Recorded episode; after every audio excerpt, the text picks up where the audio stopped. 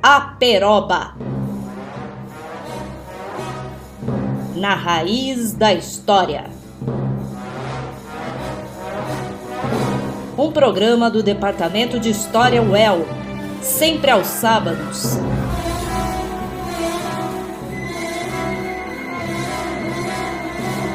À uma da tarde. Salve ouvintes da Peroba, aqui quem fala é a sua professora de História Moderna e Contemporânea, Maria Renata. E no programa de hoje nós temos uma convidada especial, a professora doutora Isabel Maria Drummond Braga. E ela vai falar para nós a respeito do seu novo livro, o livro Dom Pedro Carlos, um infante de Espanha em Portugal e Brasil. O livro da professora foi publicado na cidade de Lisboa pela editora Temas e Debates, agora no ano de 2023. Antes de começarmos, eu gostaria de agradecer a presença da professora e também pedir para que ela se apresente para nós. Muito obrigada, professora. Vamos lá. Muito obrigada, eh, muito querida colega professora Maria Renata da Cruz Duran. É com muito encanto que voltamos a colaborar desta feita num programa de rádio. Portanto, as minhas primeiras palavras são naturalmente para agradecer a amabilidade deste convite e, é uma forma de voltar a Londrina, embora estando em Portugal. Portanto, muito obrigada a todos, a todos os títulos. Bom, em termos de apresentação, de, eh, da minha autoapresentação, aquilo que posso dizer é que sou professora da Faculdade de Letras da Universidade de Lisboa e que sou professora de História Moderna e que, de entre os meus temas de investigação, se contam a Casa Real Portuguesa, a história da alimentação em Portugal, eh, as questões de género, portanto, história, a história de género, e num passado não tão remoto assim, também algumas matérias de Inquisição, nomeadamente ligadas às questões da cultura material. Basicamente é por aqui que eu tenho, que eu tenho desenvolvido o meu trabalho, não só em termos de lecionação, como também em termos de orientações de trabalhos ao nível das dissertações de mestrado, das teses de doutoramento e dos pós-doutoramento. Pois é, a professora Isabel Drummond Braga esteve aqui em Londrina em 2015 no seminário Cultura, Estado e História Moderna, não é? Agora eu não me lembro exatamente qual foi o nome que nós demos a esse, esse seminário, mas foi um seminário muito interessante. A professora deu palestras sobre a história da alimentação, sobre a história da Inquisição, também sobre o feminino naquela oportunidade e esteve aqui também junto com um outro professor que também tem uma série de livros publicados e uma longa carreira, professor Paulo Drummond Braga. Mas voltando ao tema da nossa pesquisa de hoje, é, da nossa entrevista de hoje, a professora acabou de dizer que já publica há um certo tempo sobre a Casa Real Portuguesa e tudo mais. Quais obras precedentes a professora destacaria nesse estudo aí da nobreza e da monarquia ibero-americana, nomeadamente portuguesa, né? A professora é mais concentrada em estudos portugueses, claro, sempre muito importantes para o Brasil, mas Quais são os livros que a senhora já escreveu que a senhora destacaria que são importantes para compreender o que, é essa nossa monarquia em comum? Ora, em termos de trabalhos de maior folgo, uh, cabe-me porventura destacar a biografia de uma rainha consorte do século XVII, Dona Maria Francisca Isabel de Saboia, que se casou com uh, Dom Afonso VI e posteriormente com o regente Dom Pedro, futuro Dom Pedro II, uh, Dom Pedro II de Portugal, evidentemente, não é? Estamos no século XVII, portanto, esse é um trabalho uh, também biográfico e é, e é portanto, uh, grande. Se recuarmos cronologicamente, tanto do período em que foi redigido como ao período em que se refere, vale a pena, enfim, falar num texto já com alguns anos, ou bastantes. Ah, que eu... Tra trabalhamos faz tempo, não é?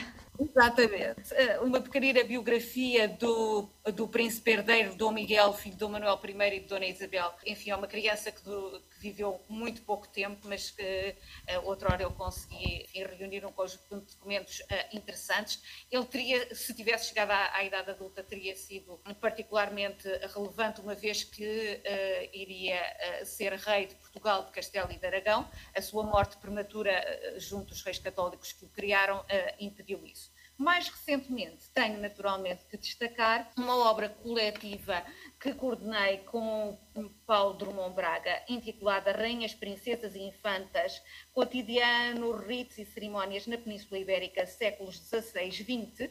Ah, eu, eu, vi, eu vi. Essa, esse, é uma coisa incrível esse livro, né? Essa obra coletiva. Este, este, este foi, foi, uma obra que, que, o Paulo e eu gostámos particularmente de, enfim, que ela eh, viesse à luz do dia, como na verdade como todas as outras, mas é uma obra coletiva, é sobre Dona, tem textos uh, de vários dos nossos colegas, de, sobre Catarina da Áustria, sobre a infanta uh, uh, e, e, princesa Dona, Dona Maria de Portugal, sobre Dona Joana da Áustria, sobre uma infanta, sobre uma infanta não, sobre uma filha bastarda de Dom João IV, de nome Dona Maria, também sobre a rainha portuguesa Bárbara de Bragança, sobre a Dona Mariana de Vitória de Bragança, que é a mãe do, do, deste menino, deste jovem que eu biografei, também sobre a infanta Dona Isabel Maria, já entramos aqui no século XIX, femininas da casa da Rainha Dona Maria II, figuras femininas da casa de Dona Amélia, portanto, mulheres vão desde os séculos XVI a XX, no que diz respeito às figuras femininas na corte, na corte portuguesa. Portanto, este uh, um texto recente, igualmente, a temas e, debate, com, e debates com a participação de vários colegas que vale a pena naturalmente referir. Ah, sim, não, a professora está sempre envolvida com as melhores editoras aí de Portugal, né? São mais de o quê? São mais de, não sei, se calhar mais de 30 livros publicados você tem, não é, professora? Mas por que estudar a monarquia, né? E os membros dessa monarquia hoje em dia? Por que, que esses estudos são importantes? Do meu ponto de vista, no que diz respeito à, à, à relevância de estudar figuras uh, da Casa Real Portuguesa ou de qualquer outra Casa Real, do meu ponto de vista, estudar membros da Casa Real é estudar o poder. Ou seja, uh, isso é particularmente interessante porque não são questões eh, apenas de biografia, portanto, biografia é naturalmente bastante relevante, mas estas figuras são, são intrinsecamente ligadas ao poder, são parte do poder, do exercício do poder. Claro que isso é mais relevante se é um rei, e por aí, a, partir daí vamos descendo. Própria, as próprias rainhas consortes exercem formas de poder, por vezes camufladas, mas relevantíssimas. E isso também acontece em termos dos outros membros, desde os príncipes herdeiros aos infantes, no feminino e no masculino. Claro que o rei em primeiro lugar, quem, quem reina. Agora, todas estas figuras exercem algum tipo de poder e, portanto, o exercício do poder, seja ele no masculino ou no feminino, é naturalmente relevante para se perceber efetivamente o passado e perceber tantas das questões que se mantêm ao longo dos tempos, tantas das uh, medidas que vão sendo tomadas, de maneira, os seus sucessos e insucessos, a ignorância dos nossos políticos, que se conhecessem um pouco mais de história não, cometiriam tantos erros como, como cometem, etc. Não é? Mas, portanto, voltando e concentrando naquilo que me perguntou, estudar figuras da Casa Real é estudar o poder. Será que o estudo num gênero biográfico como esse que se apresenta agora, ele ainda é válido ou ele se renova pela, pelo interesse que nós temos em estabelecer contato também com o público cada vez mais alargado e não só com o público especializado da história, né, os pretensos historiadores. Para mim, há duas maneiras de fazer história, como todas as outras coisas. Ou fazemos bem ou fazemos mal. E o género biográfico não é nem melhor nem pior do que qualquer outra abordagem. É uma abordagem tão válida quanto todas as outras e, portanto, a questão aqui, os desafios que se colocam é, dependendo da natureza do nosso objeto de estudo, a maneira como rogamos as nossas fontes e como contextualizamos os nossos assuntos, as nossas figuras nesse contexto político, económico, social, etc. Não é? Portanto, do meu ponto de vista, a biografia é relevantíssima como qualquer outra, outro tipo de abordagem. No que diz respeito à questão dos públicos, é interessante essa, essa pergunta, porque eu acho que vale a pena insistir que a história tem que ser feita pelos historiadores. E ao dizer isto, parece que estou a dizer uma, uma banalidade. Não é, infelizmente, não é uma banalidade, porque nós vivemos num espaço, num tempo, e eu creio que isso é, é aplicável não só a Portugal, como ao Brasil, como a qualquer outro, a qualquer outro país, em que há várias pessoas que gostam de história e, como tal, entendem que podem escrever sobre história. E isso é muito nefasto, porque eu gosto imenso de viajar, gosto imenso de, avi de aviões, mas não sou piloto. Portanto, uh, deveríamos pensar todos desta maneira. Ou seja, é o historiador que tem as suas habilidades, muitas ou poucas, mas algumas há de ter. É o historiador que uh, tem uh, as suas a sua metodologia, as suas habilitações próprias para uh, produzir história e não os curiosos. Isso não quer dizer de maneira nenhuma que produza uma história apenas uh, do interesse dos profissionais. Muito pelo contrário. Um historiador, como qualquer uh, outro cientista, neste caso um cientista das áreas das ciências humanas e sociais, deve ter a preocupação de, em primeiro lugar, ser rigoroso, mas ser também acessível. E ser acessível não significa descer, significa expor com clareza, com correção e com alguma habilidade para cativar todo o tipo de público. Portanto, um, um bom livro de história será um livro, em primeiro lugar, rigoroso e será também um livro que seja, tanto quanto possível, acessível a um público mais alargado. Você dedicou esse seu livro a dois historiadores que são super conhecidos. Primeiro, o espanhol José Martínez Milán, da Universidade Autônoma de Madrid, e segundo, o brasileiro, nosso conhecido, professor Ronaldo Vanfas, da Universidade Federal Fluminense, que publicou o Dicionário do Brasil Imperial, que publicou, tem inclusive livros didáticos publicados e que justamente tenta atuar nesse sentido de de tornar a história conhecida por um público cada vez mais alargado, mas ao mesmo tempo produzi-la de uma maneira profissional. E me parece que o livro também tem essa coisa de estabelecer uma ponte entre Espanha e Brasil, e ali no meio Portugal. No... Falar das duas figuras a quem dediquei, dediquei o livro é, antes de mais, falar de dois amigos muito queridos, que foram e são relevantes na minha vida em momentos diferentes e em circunstâncias diferentes. E começo por falar de Ronaldo Vainfas, porque efetivamente, do ponto de vista cronológico, foi Ronaldo que me convidou há 10, 12 anos atrás, conhecendo o meu encanto inquebrável pelo Rio de Janeiro me convidou para aí passar um ano letivo, eu só pude aceitar um semestre, e foi um, semestre inesquecível, onde eu fui professora visitante na UF. E, portanto, na, na, no âmbito dessa minha estada no Rio de Janeiro, na UF concretamente, havia que efetivamente, eh, enquanto professora visitante, não só uh, lecionar, portanto, não só dar aulas, como ter um projeto de investigação no âmbito da minha bolsa enquanto professora visitante. Nessa altura, aquilo que eu escolhi foi efetivamente um, trabalhar, investigar, a pesquisar sobre os sermões pregados no Rio de Janeiro eh, sobre a família real no período em que a corte aí esteve, portanto, 1808-1821. Ora, naturalmente que foi nessa altura que eu me apercebi da figura de Dom Pedro Carlos, ou seja, por causa de haver sermões sobre esta figura, com a qual certamente me teria cruzado antes, mas com muito pouca relevância, uh, enfim, com muito, pouco, com muito pouca atenção, digamos, e nessa altura, portanto, por causa das pesquisas relativas aos sermões, eu encontro sermões relativos à, à morte de Dom Pedro Carlos e esta figura ficou, enfim, uh, aqui a, a, fazer com que eu pensasse, com que eu pensasse nele. Portanto, uh, foi de alguma forma o Ronaldo Caifas, por muito boas razões, o, o responsável por este meu cruzamento com a figura do infante Dom Pedro Carlos. O tempo foi passando, a, a, bolsa terminou, eu fiz a dita pesquisa que me tinha comprometido, naturalmente, mas a ideia de uh, escrever uma biografia sobre uh, o infante, enfim, ficou assim, alguns num, num limbo, porque muitos outros a fazer-se vão cruzando nas nossas vidas e, portanto, não era de maneira nenhuma uma prioridade.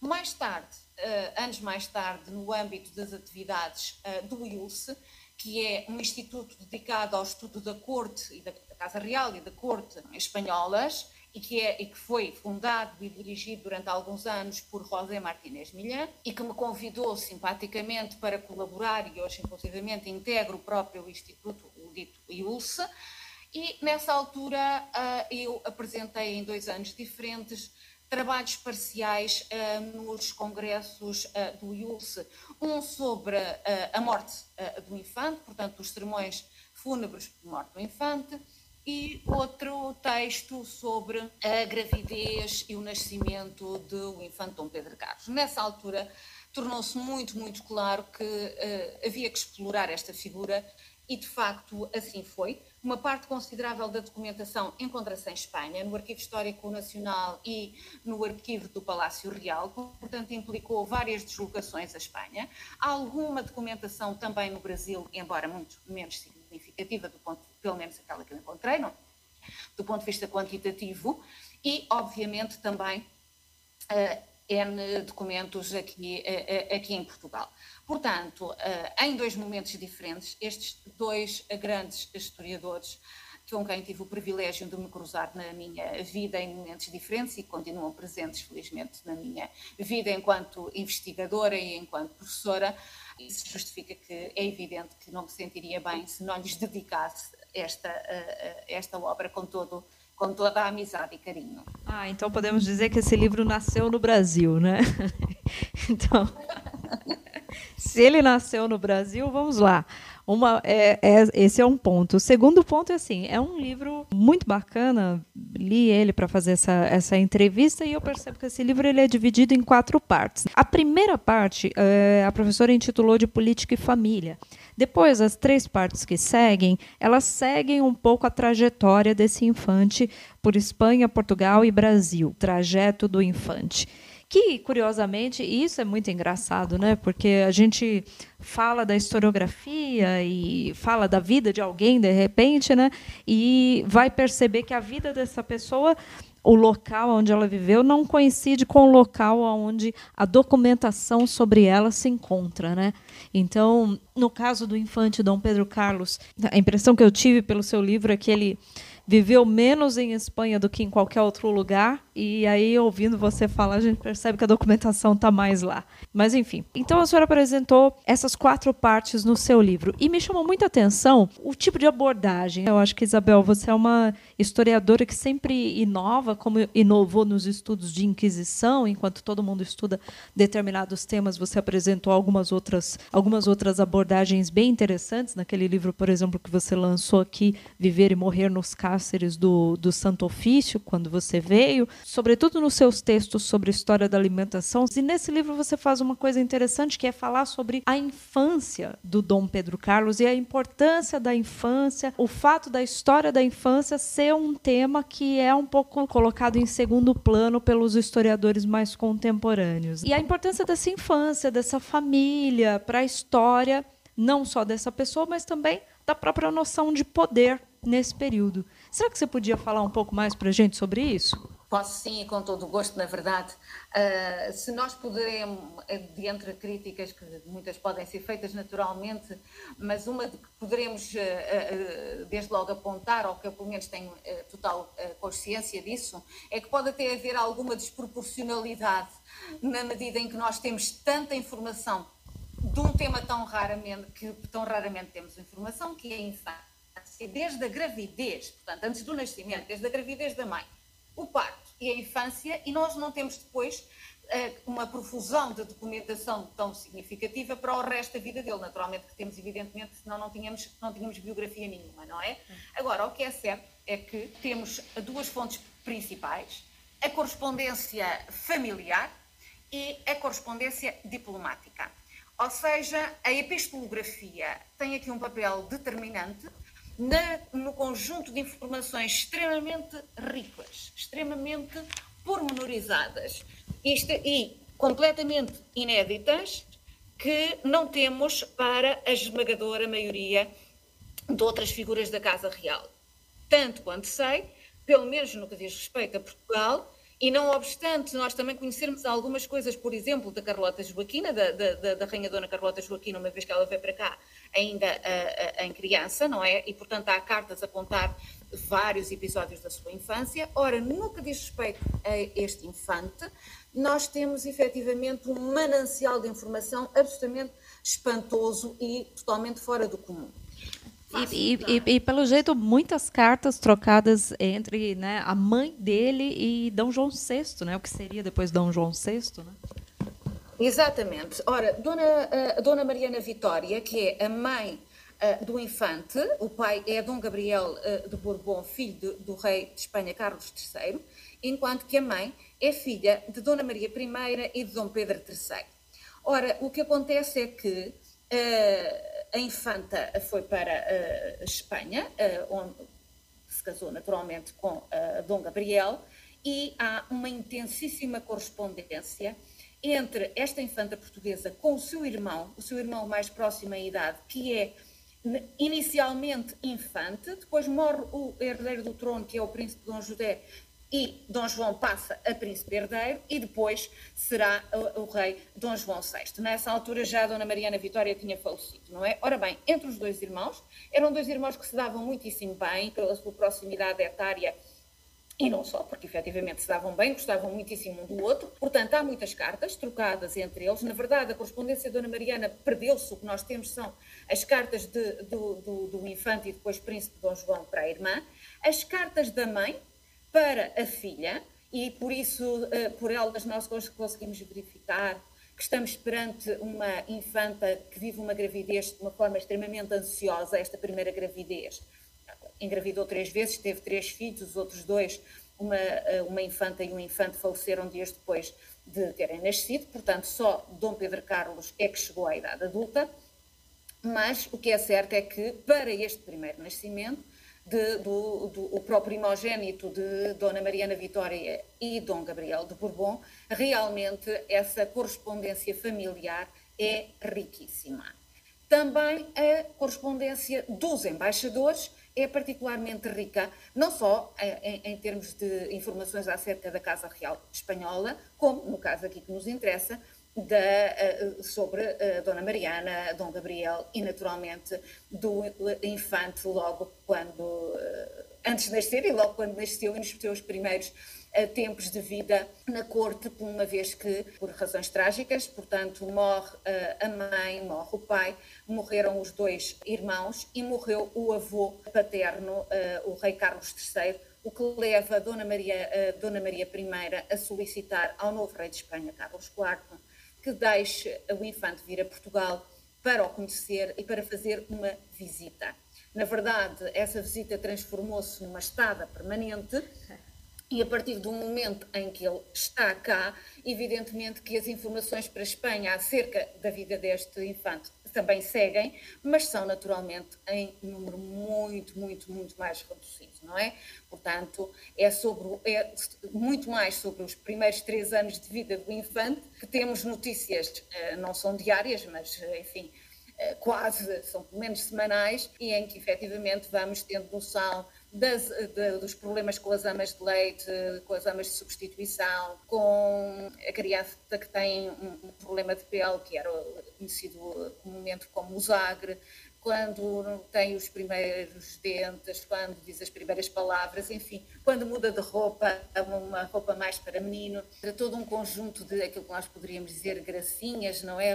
Relativas a esse período. Portanto, temos uma amplíssima documentação com essas, essas matérias. Também fiquei assim com essa coisa do, do da relação dele com o Dom João VI. Né? Embora ele seja 20 anos mais novo que o Dom João VI, que primeiro era seu tio, né, e depois acabou por se tornar seu sogro, né? Dom João, enfim, futuro Dom João VI, juntamente com Dona Maria I, criaram eh, este infante como se fosse mais um filho, não é? Portanto, um filho de um e neto do outro, como se fosse dessa maneira, não é?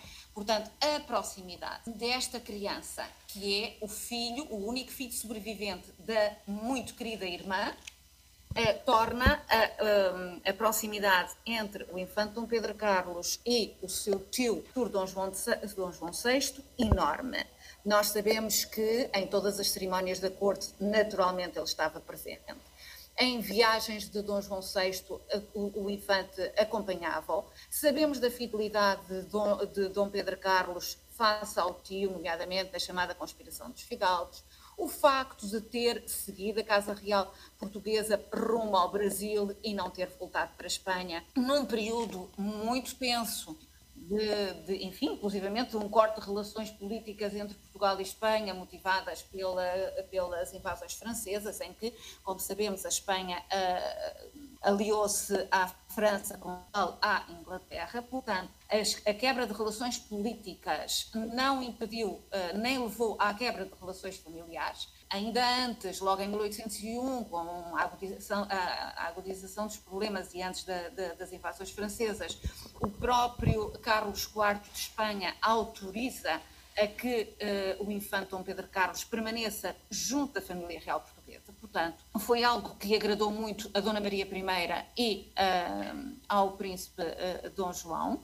Ora, essa proximidade toda é uma proximidade de um grande amor pela sua irmã preferida que tinha morrido, é um grande uh, amor por este uh, infante que não sente seu filho, funciona quase como se, como se tivesse, como se tivesse visto como se fosse o seu filho mais velho, embora evidentemente não fosse herdar coroa, coroa nenhuma, não é? é isso é. dessa maneira, sim, é. uma proximidade extraordinária. É extraordinário, até por isso, talvez, que você tenha assinalado que Carlota Joaquina considera o casamento dele com Maria Teresa como algo indecoroso, né? Na verdade, o, o, aqui os problemas são vários. Dona Carlota Joaquina integra naturalmente, é uma espanhola e, evidentemente, eh, está à frente da, fa, da, da facção espanhola na corte de Dom João VI, ou ainda mesmo como príncipe regente, Dom Pedro Carlos é totalmente fiel ao tio, uh, digamos, a facção uh, portuguesa, não obstante ser espanhol, tal como a prima, não é?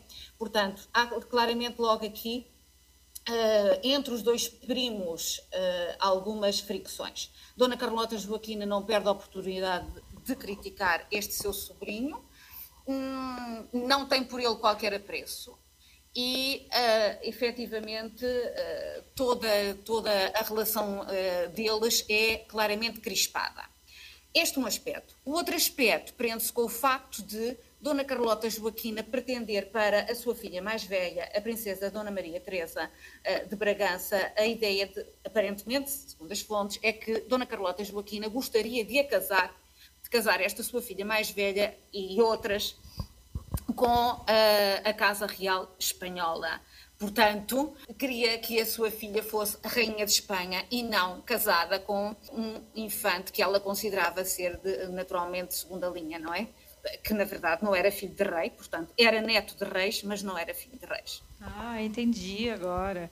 Então, então, no final das contas, o seu livro ele tem essas camadas, né? Você está lendo ali sobre Dom Pedro Carlos e, e, entende que é uma relação familiar, e quando você vai se dar conta, você está lendo sobre as facções espanhola e portuguesa do período. Eu, senti a mesma coisa quando eu comecei a ler o, a segunda parte, em que você fala sobre a invasão francesa. Aquela parte do livro eu achei bem bacana, bem incrível, porque eu conhecia poucos relatos, a gente lê muitos relatos aqui no Brasil de como a corte chegou no Brasil, do que, que ela estava fugindo, disso, daquilo. Então, se foi fuga, se foi transferência, se foi o que, que foi, mas são poucos os livros com os quais a gente tem contato, pelo menos aqui, que falem um pouco sobre então o que, que aconteceu em Portugal durante essa chegada dos franceses. E eu achei assim tremenda a maneira como você explica, porque você mostra a tomada ponto por ponto e com muito mais do que o relato só, por exemplo, da Duquesa de Abrantes ou do Beresford, que são os mais conhecidos aqui, né?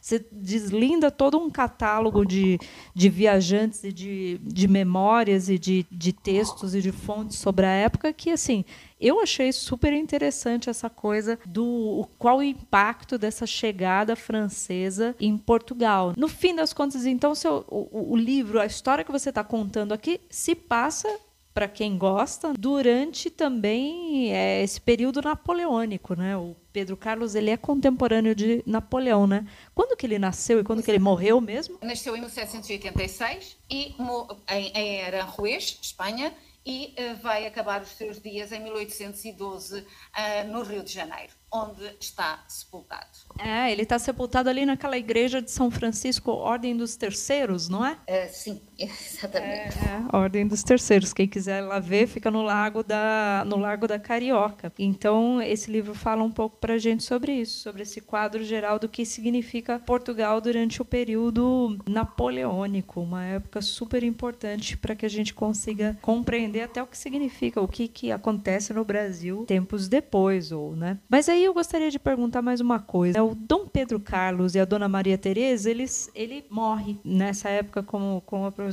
falou, mas uma coisa que seria legal o nosso ouvinte ter noção é de que ele morre só com 26 anos, ele morre muito jovem. E aí ele e Dona Maria Teresa conseguiram ter apenas um filho, que você assinala lá, lá no seu livro e aí como o primeiro membro de uma casa real portuguesa na América que nasce aqui. Quem foi essa criança? Qual é a sua importância, Isabel? Uh, Renata, é, esta criança acabou por ter um papel relevante em Espanha no futuro, não é? Em primeiro lugar, uma, uma, uma referência ao, aos nomes que há bocado me, me, me, perguntaste e entretanto me esqueci e agora a propósito do Sebastião Gabriel uh, aqui vem ela. Ou seja, e posso voltar atrás, com certeza que não te importas, não é? Claro. Portanto, o Dom Pedro, o Dom Pedro Carlos tem uh, como primeiros nomes Pedro e Carlos.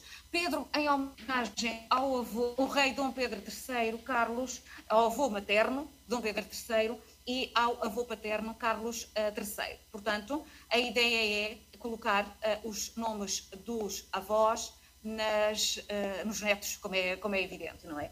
No caso do Sebastião Gabriel, também isso acontece um pormenor que é interessante. Foi, como vimos, foi uh, o primeiro uh, infante, o Dom Pedro Carlos, o primeiro infante a casar na América, deu origem à primeira criança, ao primeiro infante a nascer na América, e no caso temos aqui Sebastião, que vem ser uma homenagem a São Sebastião do Rio de Janeiro. Ah, é, é uma homenagem ao Rio. Eu fiquei pensando nisso. Será que é o, São, o Dom Sebastião ou é São Sebastião? Exatamente. E depois Gabriel em homenagem ao seu avô uh, paterno, não é? Ora, Dom Sebastião Gabriel uh, nasce no ano imediato ao casamento, portanto, uh, Dom Pedro Carlos e Dona Maria Teresa casam-se em 1810 e em 1811 nasce uh, este infante. Este infante vem com a Casa Real Portuguesa uh, para Lisboa em 1821 e depois partirá pouco, partirá pouco depois para Espanha juntamente com a, com a sua mãe. Ou seja,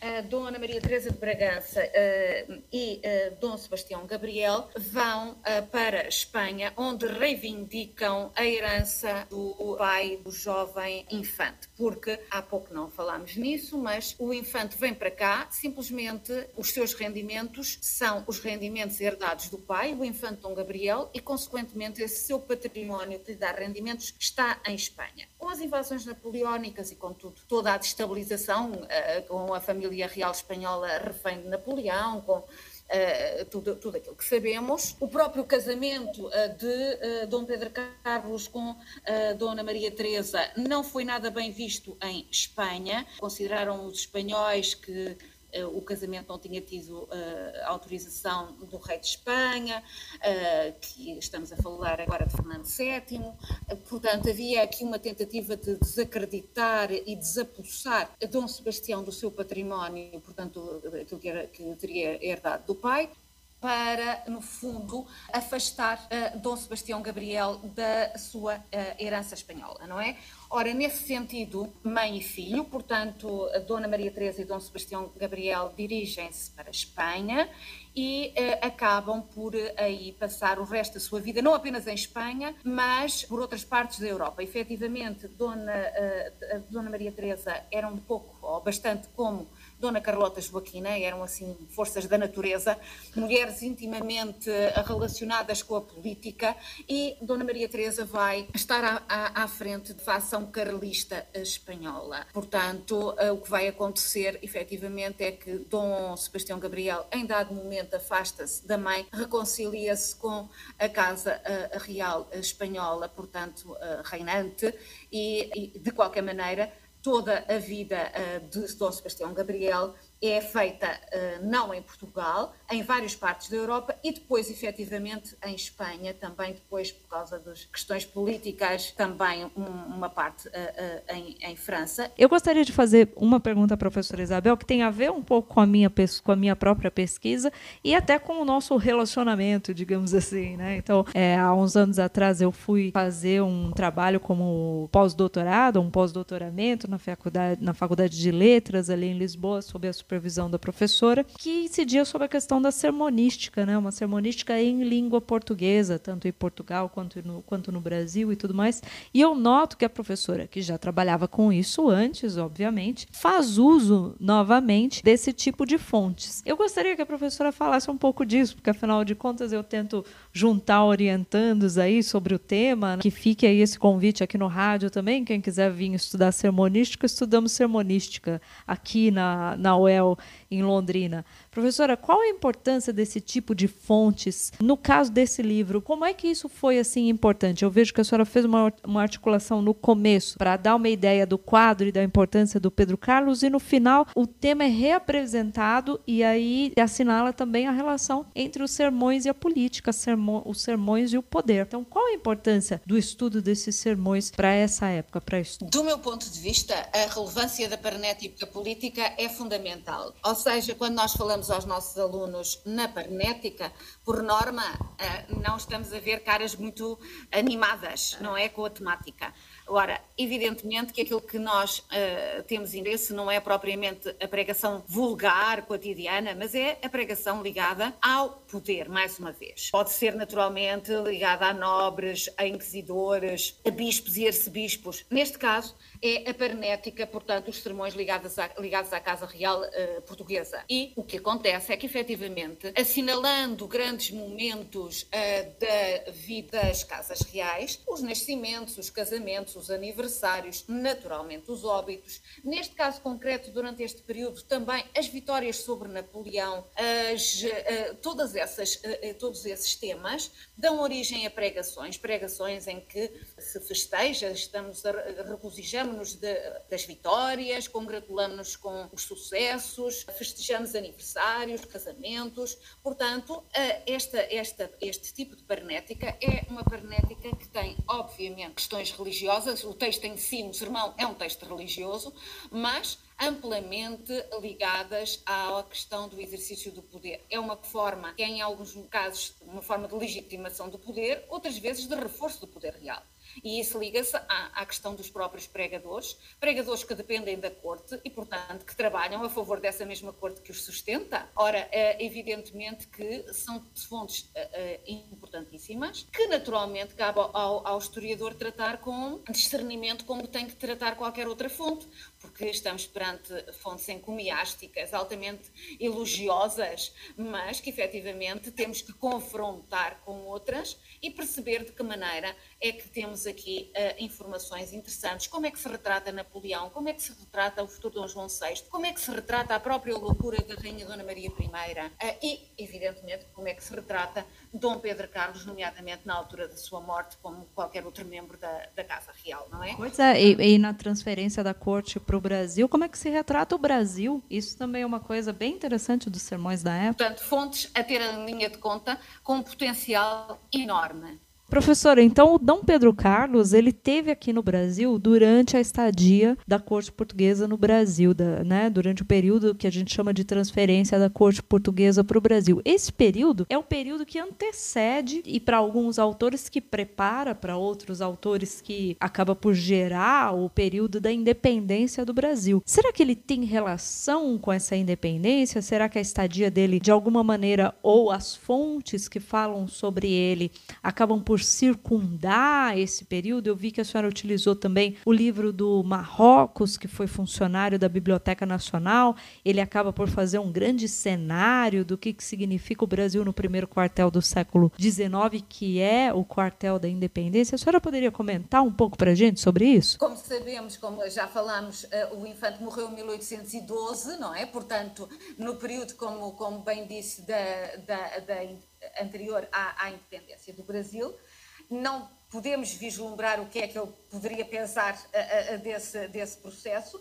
Agora, sabemos é que realmente durante o período que esteve no Brasil, ou seja, entre 1808 e 1812, ele desempenhou o cargo de Almirante-General da Marinha Portuguesa e isso uh, foi relevante naturalmente, portanto é uma função que foi criada especificamente para esta figura, para o, para o infante, que aliás levantou uma série de problemas por causa de subposições de competências do ponto de vista, uh, do, do, ponto de vista político. Uh, depois esteve envolvido também na questão das colónias sul-americanas, da, das colónias sul-americanas, portanto, a chamada América Espanhola, e, uh, na verdade, uh, rapidamente ultrapassado por Dona Carlota Joaquina, mas no início, pelo menos, ele ainda assinou um manifesto uh, com a, a, a, prima e tia. E, claro, ali se casou, ali, isto é, portanto, no Rio de Janeiro se casou, teve o primeiro filho, ali faleceu e ali foi sepultado. Portanto, eh, viveu num período conturbado, conheceu os resultados das invasões francesas, sofreu, como todos os contemporâneos, esses, esses efeitos, embora numa situação privilegiada que é a, a, a da Casa Real, naturalmente, não é?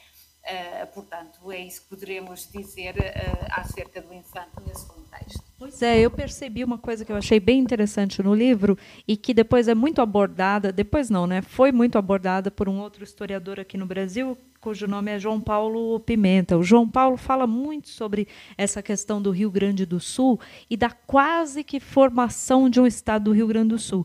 E no livro, é, a professora acaba apontando que o nome de Dom Pedro Carlos foi cogitado por um governo ali do Rio Grande do Sul, não é mesmo? É verdade, também pelo menos correu efetivamente a, a, a, ideia, logo a seguir ao, ao, ao casamento, de que, uh, de facto, ele, Dom Pedro Carlos poderia ser feito príncipe do Rio Grande do Sul, o que, como sabemos, não veio a acontecer, não é? Mas pelo menos alguém cogitou essa hipótese. Pois é, cogitaram essa hipótese. Ele acaba ficando assim, ele é, o Dom Pedro Carlos ele é um sujeito engraçado porque ele está no centro de muitos problemas, né?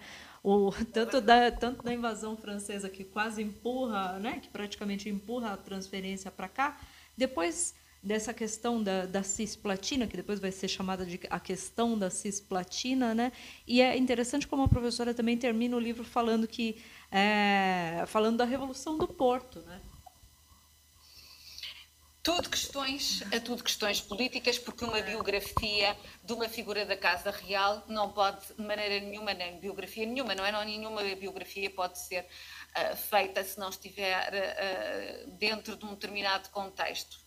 Ah. Esse contexto que é político, económico, social e, portanto, uh, sem esse amplo contexto não poderemos compreender as figuras, sejam elas quais forem. Pois é, quem lê o livro do professor então vai acabar se encontrando aí no meio de todas as questões que envolvem o princípio dessa nossa independência, cujo bicentenário foi comemorado no ano de 2022.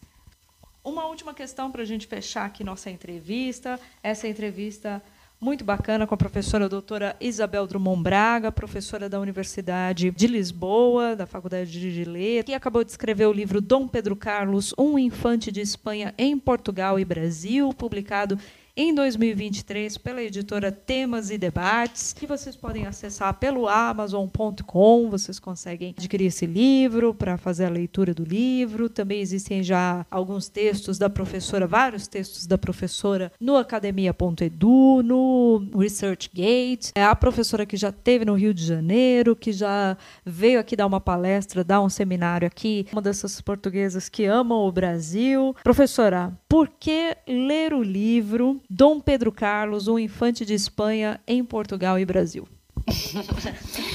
Bom, os leitores poderão desfrutar ah, de um conjunto de informações de uma figura praticamente desconhecida, de uma figura da qual havia meia dúzia de linhas na historiografia portuguesa, na historiografia brasileira, na historiografia espanhola sobre esta figura, e agora têm uh, um uh, uh, livro que tem quase 400 páginas. Portanto, não obstante o livro uh, ser uma biografia de alguém que morreu um pouco antes de completar 26 anos, é uma biografia particularmente rica em questões da infância uh, da Casa Real uh, Espanhola. É uma figura interessante na medida em que é pioneira em várias coisas. É o primeiro a casar-se na América, o primeiro figura da Casa Real a ter um filho na América e o primeiro membro da Casa Real a falecer no continente americano. Portanto, pioneiro em coisas interessantes e naquelas que o não são, com descrições interessantíssimas das festas de casamento, com informações muito completas sobre as cerimónias fúnebres e a tumulação. Portanto, todo um conjunto de questões de alguém que desenrolou a sua vida entre três espaços, portanto, Espanha, Portugal e Brasil. É uma figura que, sendo praticamente desconhecida, vale a pena conhecer. Pois é, vale a pena conhecer, vale a pena ler o livro, não só pelas razões assinaladas pela professora, eu acredito que também para entender o que é que aconteceu em Portugal, durante a chegada dos franceses. São, são relatos muito interessantes de serem lidos. Essa questão da família é um livro que vale a pena ser lido por conta dos anexos, né? Então, quem tem dificuldade aí com genealogia da casa portuguesa, com um pouco a cronologia da casa portuguesa, a professora faz um trabalho muito bacana de sistematização desses, desses temas que ajuda muito quem não tem muita facilidade em quem era filho de quem, quem estava relacionado com quem. E o bacana é que você não vai entender só da casa portuguesa, você vai acabar entendendo da casa espanhola e também da própria nobreza, monarquia aí, que, que se estabelece no Brasil.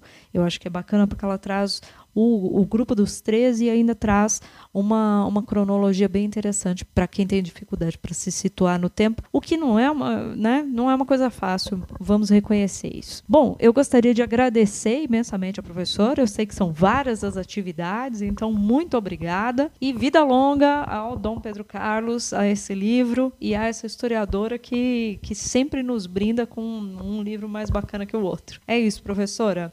Obrigada. E estamos aqui em Londrina esperando você voltar, né? Eu é que agradeço mais uma vez a generosidade do convite e a oportunidade de divulgar o meu trabalho. Portanto, eh, com amizade e carinho mais uma vez. Muito obrigada, Maria Renata. Continuamos a trabalhar juntas, o que é naturalmente gratificante. Para mim também um gosto. Aos ouvintes da Rádio El, seguimos juntos a Peroba. A Peroba. Na raiz da história. Um programa do Departamento de História UEL, sempre aos sábados.